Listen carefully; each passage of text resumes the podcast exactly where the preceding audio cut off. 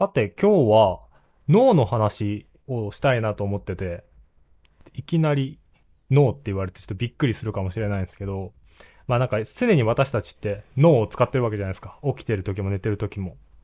うんうんうん。でもちょっと脳について考えることってあんまりないなと思って、うんで、今回はちょっと脳に関する本を買ってみました。で、その本のタイトルが、最高の脳で働く方法っていう。これさえ読めば、人間の脳を100%フル活用して、もう完璧な仕事ができますよ、みたいな感じのタイトルの本を買いました。なるほど。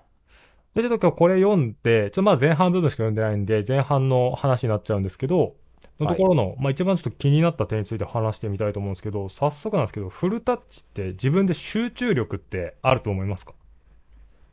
集中力は、うーん。まあ、結構状況によりますね、そこはね。ああ、もう本当に集中してる時、仕事中とかも、もう本当に集中しちゃうと5時、なんか4時間とか5時間とかうん。気づいたら経ってるみたいなこととかすごい、りますし、まあだからずっとなんかこう、トイレ行くの我慢しながら、うん、あともうちょっと、あともうちょっとってやってると、なんか5時間ぐらい経ってて、あ、やばい、体がボロボロになってきたみたいなのは結構ありますし、逆に本当にやる気起きないと、なんかもう、10秒ぐらいやったら飽きちゃうみたいな 感じなんで、なんか極端なんですよね。本当に集中できるときは、もう本当にすんごい勢いでこう、深いところまで行っちゃうんですけど、はいはい。トイレ行かないレベルって結構体に良くないような気あもするけど。のー間違いなくやめた方がいいんですよ、この習慣は。間違いなくやめた方がいいって分かってるんですけど、なんかね、やめられないんですよね。ずーっとこう、うーん、ちょっとトイレ行く時間ももったいないな、みたいなのずーっとこう、や、続けちゃうんですよ。はいになってんだ、その時は。なんか。ね、なんかそう、し仕事とかのその勉強とかになんか範囲になってずーっとその、そこに居続けちゃうっていうんうんうん。うのそう。ね。集中力を、じゃあ次の質問だけど、集中力をしコントロールできる？その集中したいなって時に集中できるかっていう問題なんだけど。コントロールはしたいですね。どっちかっていうと。できない。できない。そうっすよね。僕も自分で集中力ってあるかなって自問してみると、うん。まあなんかあるようなないような、集中してる時は確かにあるけど、なんか集中してなんかやろうと思った時に必ず集中できるとは限らんな、みたいなことってあるなと思ってて、今回ちょっとそういう話をしたいなと思ってます。で、この本に書いてあったところね、早速入っていきたいんですけれども、まあ脳の状態って、まあいろいろ状態があるんですけど、まあ脳の中でパーツはそれぞれもちろんいろいろ分かれてて、で、その中の一つの一番重要な作用の話で、あの、デフォルトモードネットワークっていうらしいんですけど、っていうものがありますと。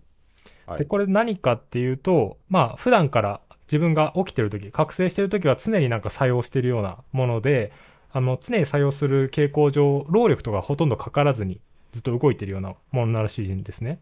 うん、うん、うん。で、僕、脳自体すごい詳しくない、詳しいわけじゃなくて、この本で読んだだけなんで、そこの本に書いてあることを元にお話しするんですけど、で、この、デフォルトモードネットワークっていうのは、あの、何か情報を受け取った時に、それを意味のある形に変えたりとか、フィルタリングして自分の解釈を付け加えたりするような動作を行うことがよくあるらしいんですね。それどういうことかっていうと、あの、何か本を読んでる時とか、何か別、何か集中しようとした時に、すぐ違うことにちょっと頭が及んじゃう。別の刺激から。例えば、こう風がフュッと吹いてきて、それが冷たかった時に、あ、夏なのにもう風が冷たい、秋だな、あ、秋かって思って、そこから連想ゲームが始まっちゃうみたいな経験ってありませんか、ありますね。あります、あります。で、僕が集中しようと思った時に一番困ってるのがその連想ゲームで、うんこう集中しようとするけど、本の中から一つのワードを拾って、ああ、なんかあんなことあったなとかってなんかふと考えたりして集中力がそがれていくっていうのがよくあるパターンで、で、これってやっぱ結構誰でもあるんだなーってなんか今回読んでて思ったんですけど、なんかこれが自分だけのことなのかみんなあるのかってわからないじゃないですか。って感覚でしかないんで。で、それをもって集中力がないなと思ってたんですけど、なんかそれ自体はみんな起こり得ることなんだなっていうのが一うつ発見としてありました。まあやっぱあるんだね、誰でもね、そういうこと自体は。いや、それは、そういうもんですね。もうなんか、もはや。なるほどね。で、これが、この本の中では、まあ、あるあの論文では語られてた言葉なんですけど、物語回路っていうふうに呼ばれていて、こう何か受け取った時に自分の中でその物語を作り出していっちゃうみたいな、その連想ゲームを通じて、っていう風にあの、語られてました。で、まあその物語になってっちゃうからそっちの方にどんどんどんどん入り込んでっちゃうと。で、もう一つその経験を得る方法として直接経験っていうものがありますよって話が出てくるんですね。で、これ何かっていうと、いわゆるマインドフルネス的なものに近くて、あの、今体で五感で感じているものっていう、外部からの直接的な刺激。さっきの物語っていうのは自分の中での地区の連想とかがあったりしての、あの、経験なんですけど、それと別に直接的な経験っていうのがあるよねっていう話があるんですね。うん。で、この直接経験の特徴っていうのはなんか、エラーの検知とか、何か切り替わったりとかっていう部分が活性化されたり、で、まあ、過去のこととか未来のこととか自分のこととかを、まあ、頻繁に頭の中で考えたりすることが、まあ、減ると。今目の前にある情報だけを直接受け取って、あの、受け取る。うんうん。で、経験にする。みたいなものらしいんですね。で、私たちの生活の中ではこの2つの物語回路と直接経験っていうのが、まあ、すごい切り替わり、入れ替わり立ち替わりしているんだっていうのが、まあ、大前提としてありますと。いうような話でした。まあ、これもさっきの集中して本読もうと思ったけど、すぐ物語回路がバチって入ってきたりとかっていうので、なんか disturb されるみたいな感じの話だなと思ってて。で、これで面白かったのが、この本でちょっとエクササイズしてみましょうって言って、なんか10秒間ぐらいこの外部の、なんか座ってるここ感じとか、あの温度とか、あの何か食べてたらそのものの感触でもいいんだけど、うん1個10秒集中してみましょうっていうのがあって、うんうんで、10秒やってみたら、すぐ物語回路が入り込んできて、で、それをどけてっていうのをやるんですよ。1個のことに集中することの難しさっていうのを10秒間で味わうことができるんですけど、実際やってみてもらうと。で、そこで重要なのって、あの、切り替わるんだけど、また切り替え直すことはできるんだよね、人間。うん物語回路来るけど、物語回路どっか行けって思って、もう一回感覚を直接経験に戻すっていうのはできるんだなっていうことがわかるみたいななるほど。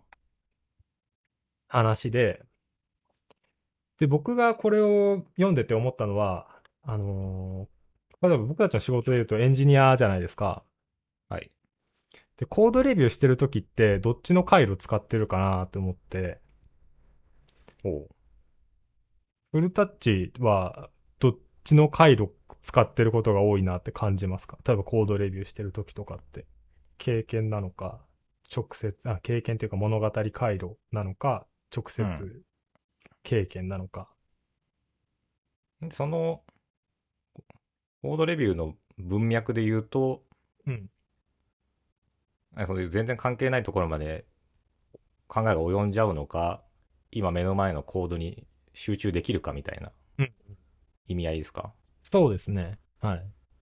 まあそれで言うと、目の前には全然集中できないですよね。なんかこう、うん。そこから紐、なんかこう、芋づる式にどんどん先に行っちゃうみたいな。そうだね。今回の関係ないけど、これ見つけちゃいましたみたいなことの方あがむしろ多いですよね。そうね。うん。僕も結構やっぱり物語回路、まあデフォルトモードネットワークとかで知覚して、なんか想像してとかっていうのって、それってロジックだと多分それで正しいんだよね。なんかこう、この機能があってとか、なんか考えを巡らせていく必要がある部分そうなんだけど、結構そっちの敬語が強くなって、単純なタイプを見逃したりすることってあるなって思ってて、それって、あの、物語回路ばっかりが集中しちゃって、その直接経験の部分が見落とされてるってことだなって思ったのね。で、本当はその2つの切り替えをうまくやって、コードレビューやったら、あの、ロジック的にも OK で、細かいミスとかもなくせる。で、僕は結構そういうタイプとかをする人間だから、その、あの、直接経験ってところをうまく扱えてないんだろうなって思ってて。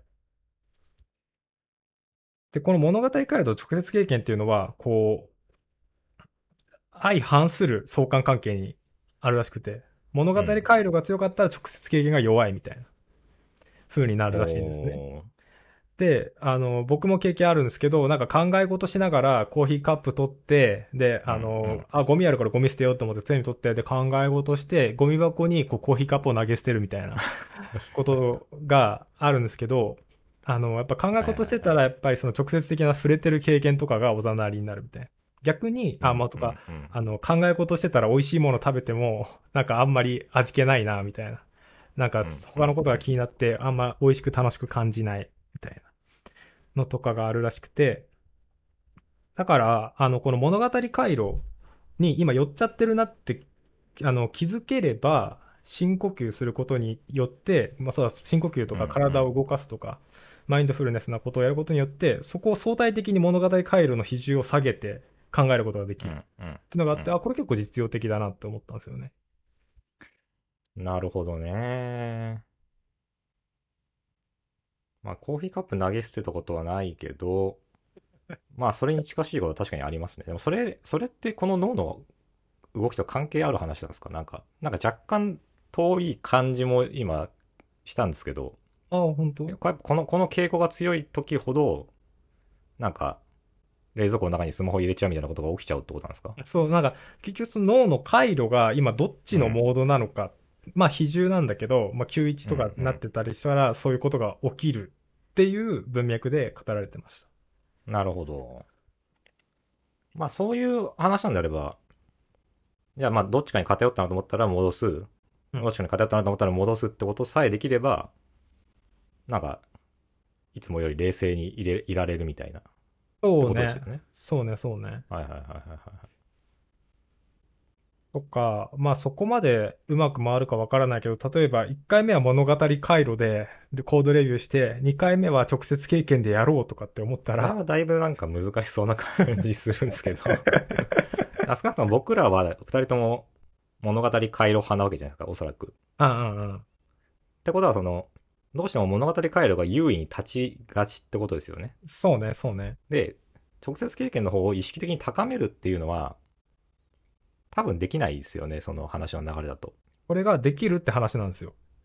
おおあのー物語回路が強い傾向に多分僕たち二人ともあって、で、うん基本的に人って物語回路の方が優位らしいんですよ。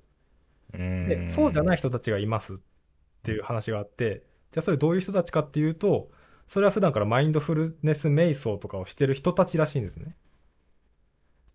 で、それな,、んでかっていうと、瞑想するときって、例えば、あの、何か体の感覚、呼吸とかを感じてるときに、いもうすぐ物語回路が入ってくるけど、それをどけるとかっていう作業を常に何回もしてる人たちなんですよ、そういう人たちって。うんうん。だから、その脳の切り替わる瞬間っていうのが知覚できるようになりやすくなるらしいんですね。あるいは切り替えるとか。そのもう一回直接経験の方に戻すっていうのが上手になっていく。これはもう習慣らしいんですけど、うん。そういうもあのマインドフル瞑想とかやってる人は直接経験っていうのを、まあ、うまいこと意識的にかわからないけど、切り替えながら作業を行ってたりとかする傾向があるっていうのが分かってるらしいです。うーん。なるほど。なんかちょっとにわかには信じがたい話な感じがしちゃうけど。えなんかね、ちょうどこの、まあ、今回カイさんがこの本持ってきてうんくれましたけど、僕もなんか同じ時期というか、まさに先週ぐらいにうん読んでた本で、あの、考えない練習っていう本を読んでて、まあこれうん昔読んだ本なんですけど、うん。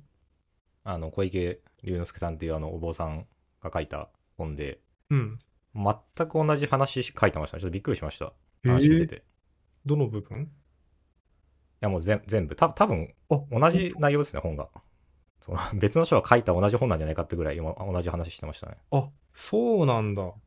そっちの本はだからまあ完全にそのまあ仏教ベースの話で、だこれはなんだかな、こう、要は現代の我々、まあ現代に限らず昔から、なんかこう考えすぎることによって嫌なことがこう、どんどん思い浮かんでくるって、なんか日常的にあるじゃないですか。あるね。その本当は考えなくてもいいのになんか、朝起きて気持ちよかったはずなのに、今日のなんか重要なミーティングのこと考えてちょっと気分がよく悪くなっちゃうとかうん。で、考えるのやめようかなと思っても、また考えちゃってみたいなことをこう繰り返す。うんうんうん。で、考えるのやめなきゃいけないと思っても、やめなきゃいけないってことを考えた瞬間にそれも考えちゃってるじゃないですか。そうだね。どんどんどんどんこう考えが浮かび続けると、さっきのその、どんどん話が繋がっていく物語回路的なところで考えすぎちゃうと。うん。で、基本的にその考えすぎることさえやめれば、なんか人は幸せなこう気持ちをい維持できると。うん。うん。朝起きた時の気持ちいい感覚が常にあれば、まあ、ほどほどに気持ちいいじゃないですか、日々。はいはいはい。で、そのためになんかその、だからその呼吸に集中するとか、その、例えばその、なんか、禅とかもそうですし、多分、まあ、ヨガとかもそうだと思うんですけど、うんうん。あれなんかこう、呼吸とかポーズに集中することによって、その、考えをだからこう、外すっていうはい作業ですよね。はいあマインドフルネスのやつと一緒で。うん。で、そういうことをして、その、できるだけ考えない練習をしましょうっていう、まあ、本なんですよね。あっちの本は。はいはいはい。まあ、考えずに、まあ、だからまあ、考えるな感じろみたいな話を書いてあって、うん。ご飯食べてるときは、その、なんか考えながら食べるんじゃなくて、一口食べて、ああ、美味しい。口の中の感覚をこう、味わいながらたうん食べるみたいな、とか。でそこでやっとくと、その、常にこう、標準の状態に戻るってことですよね、その、多分回路が。うん、そうだね。そう。だからなんかそれの話と今の話が全部なんか、繋がって、なるほどってちょっと、そうだね。納得してました。まああれなのかな、マインドフル瞑想とか、その瞑想自体が多分もともと、そのヨガとか、あの、イインド系の哲学とかを単に発してて、そこから仏教で繋がってとかって、なんかルーツ的なところ多分辿れば全うくん一緒な部分だと思うんですよね。そうですね。で、ね、昔の仏教とか瞑想しすぎてなんか洞窟の中でミイラ化してるみたいなとかって 聞くけども、すっごい瞑想してみたいなイメージありますもんね。いや、そうそう。いや、で、その、マインドフルネス瞑想、僕、一番最初にマインドフルネスの話聞いたのが、まあ、数年前に聞いたとき、あれだったんですよね。僕結構、なんか、あの、次どうしよう、何しようとかって結構考えて動く派なんですよね。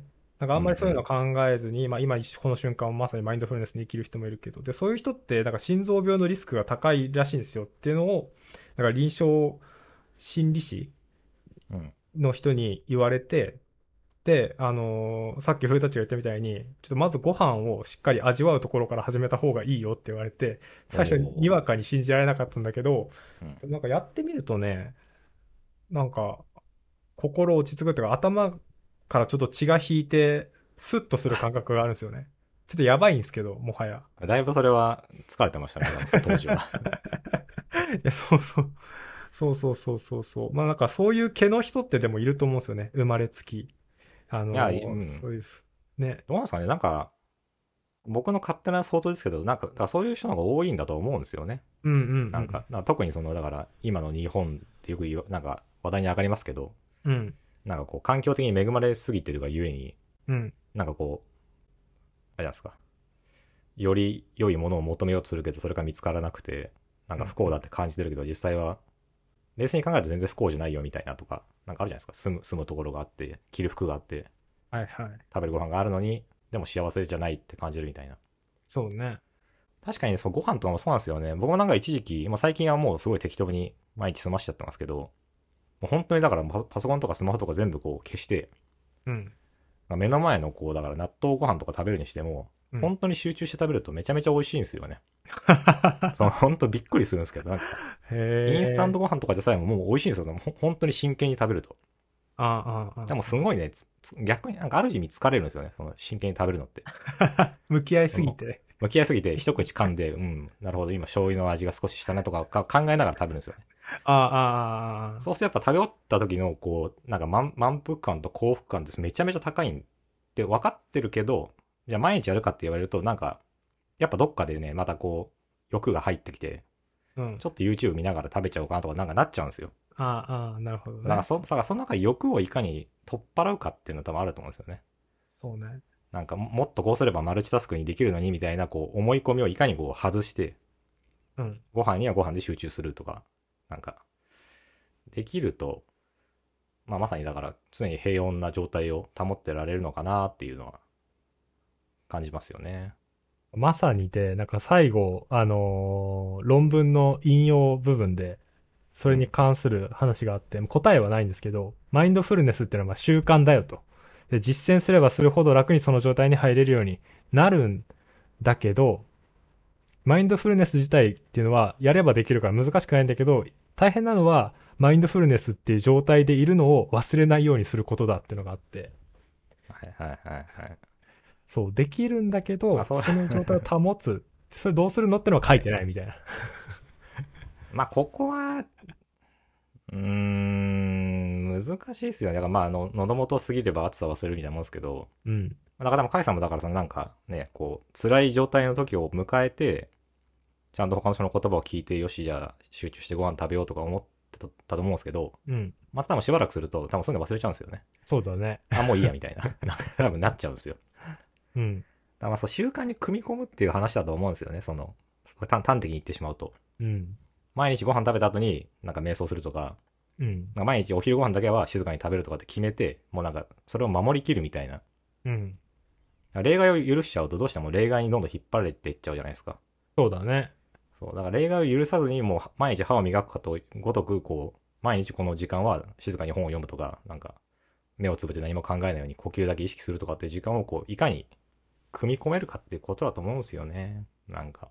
そうね。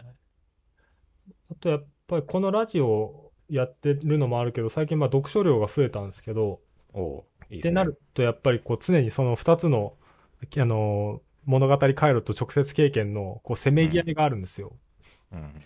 で、まあ、もう本読むのが完全な直接経験とは思わないですよ。やっぱ考えながら読んでるから、組み立てたりとかもしてるから。とはいえ直接経験の割合高いと思うんですよね。こう目で見たのを追ってるからね。うん。でそことのこうせめぎ合いをやっていくうちに、まあ、やっぱちょっとずつそこに入り込んでいくっていうのは楽になってきてるなっていうのを実感してて、やっぱ、まあ、慣れ、慣れなんだなっていうのはあるんですよね。それはその本を読む機会が増えたがゆえに、ゆえにというか、増えたんで、なんだろうな、今までだったら本を読んでる最中にどんどんいろんなこと考えちゃってたのがなくなってきたってことですか？そう、そことの戦いに慣れてきた。物語回路が入り込んでくるのは、もう仕方ないことなんだけど、そこを抑えるのが、こう今までだったら、じゃあもう諦めて、なんか諦めてとかなんかぼーっとして、あ、別のことしようとかなってたのが、こう、それを制しやすくなったっていうかね、ある程度。っていうのをなんかね、感じるんですよね。で、それはこういう話してる時とかに、なんか相手の話聞きながら自分の考えが膨らむ時ってあるじゃないですか。それで相手の話を聞くのが、まあ、最初は9対1で聞いてたけど、だんだん5対5とかになっていって、自分のこれ言いたいになっていったりすることってあると思うんですけど、そこを相手を聞くに常に倒しがちになれたりもするなとか思ったりするんですよね。それはだいぶ、すごいですね。その変化は、羨ましい話ですね、なんか。なんか、うん、そう、なんかね、やっぱでもここれはなんか本を読んだからなのか、なんか本を読むことで得た知識によって、甲斐さんが成長したのかもちょっと判断がまだつかないですけどね。え、でもなんか本ね、本を読んだからなったというよりかはっていう感じもちょっとしますけど。いや、でもなんかね、あのーまあ、そういう仕組みなんだっていうことを理解した上で、あのー自分の中で、こう、そういうせめぎ合いとか、この物語回路と直接経験のせめぎ合いとかを、うん。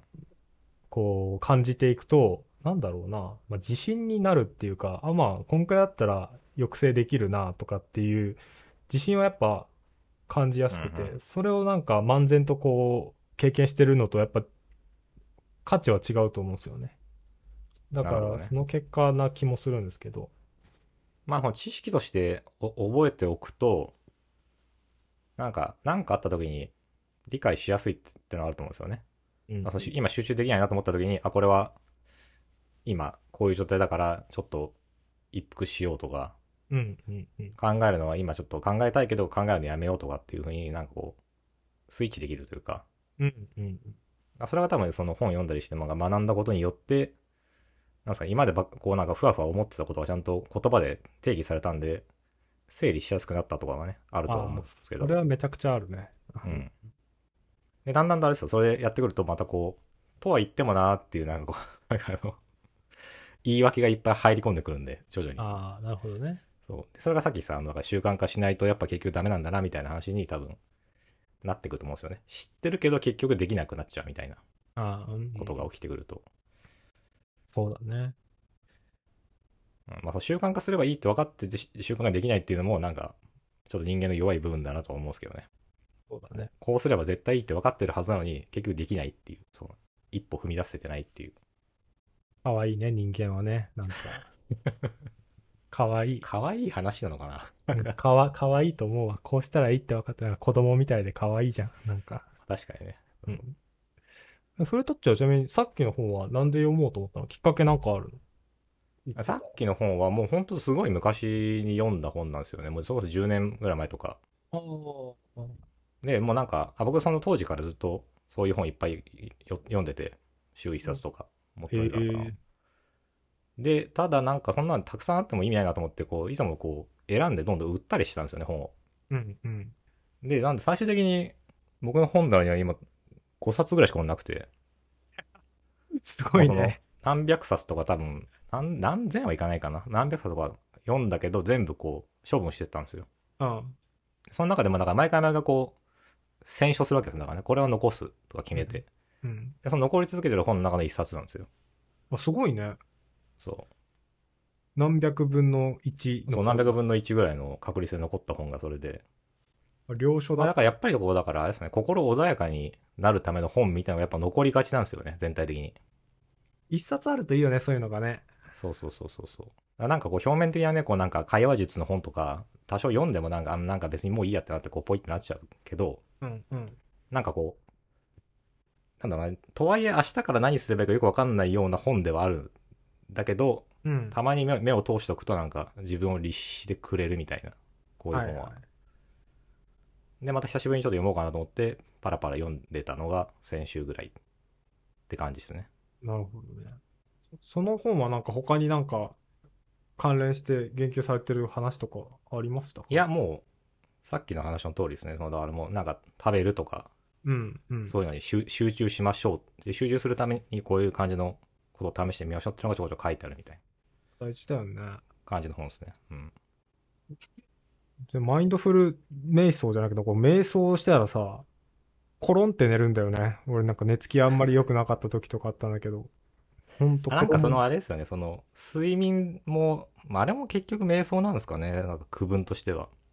そこなんかこう、あれなんですか、なんか仰向けになってこう、全部体を均等にベッドの上に預けて、はいはい。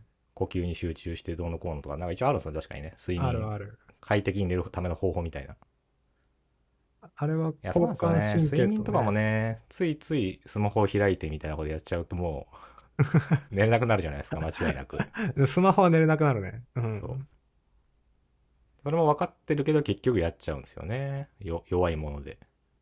なんか、睡眠時のスマホとかってさ、やっぱ年重ねるたびになんか影響度が強くなってる気がするんだよね。昔もっと寝れた気がするんだけどなーって。それはあれじゃないですか、こう、なんか、年を重ねるたびにどんどん見る時間が増えてってるから、そういうことなのかなとかなんじゃないですか。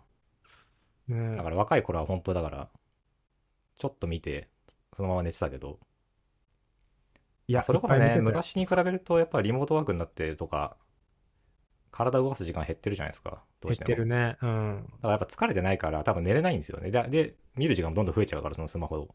ああ。余計なんか長い時間ずっと見ちゃう。うなみたいなこと多分あると思ってて。うんうん。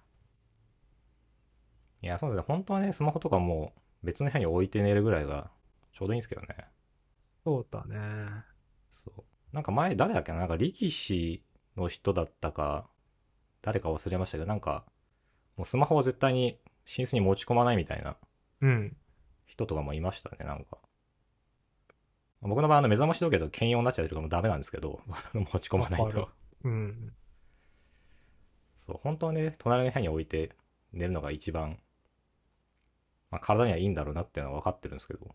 いいよね。俺、スマホは寝る前はもう持ち込むけど、アラーム型で、あの、うん開かないようにはしてるね。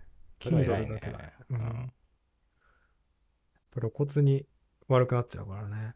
そう。はい。そんなところで、マインドフルな話だったけど、他にマインドフルネスで言い残したことはないですか？いや、まあちょっと今日から瞑想しようかなと思いましたね。俺もしよう散歩と瞑想。あ、そうそう。だから散歩するときも、ただ漫然と散歩して、頭の中で考えてたら意味ないんだよね、多分ね。あんまり。こう、本当に体を解放して、あの、あーそうねやってあげないとってことだよね。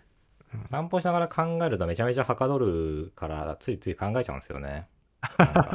仕事とかして、なんかね、行き行き詰まった時に散歩するとめちゃくちゃ快適になるじゃないですか。そうだね。まあでもあれもどうなのかな？あれもその考えることによってというよりも、多分そのあ歩いてるからどうしても多少は意識集中するじゃないですか、歩く方に。うんうん。特になんかこう、ね、車がいっぱい走ってる道とか歩くときは多分気をつけるんで。うんうん。でそうすると多分考える瞬間がだんだん消えると思うんですよね。うん。なんか今歩いてるなとか筋肉動いてるなとか風を浴びてるなとか。うん。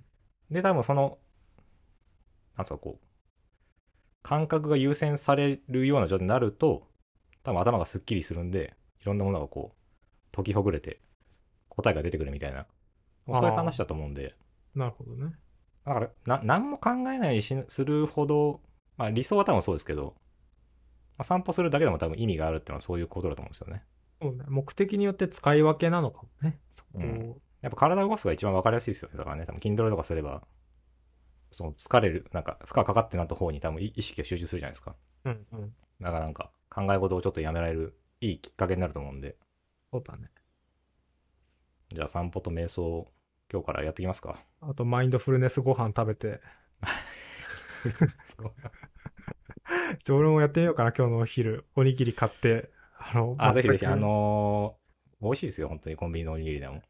米のおにぎり美味しいよね。音のしない部屋で何もつけずに。米粒だからでもテレビ見ながら食べてると美味しいと思わないと思うんですよ、そそこまで。なんか、食べたなぐらいじゃないですか。思わないね。じゃなくて、本当に集中して、こう、パリっていうこの音も全部味わいながら。いや、笑っちゃうけど、なんかそう、そうなんだよね。いや、本当そうだと思うよ。うん。そうそうそう。あこんな美味しいもの食べれて幸せだなって感じると多分それはもう最高に幸せになれるみたいそうだ。な。はい。じゃあ、ちょっと生活にマインドフルネスを取り込んでいきましょうというところで、そうですね。はい。今日は終わりたいと思います。ありがとうございました。はい。ありがとうございました。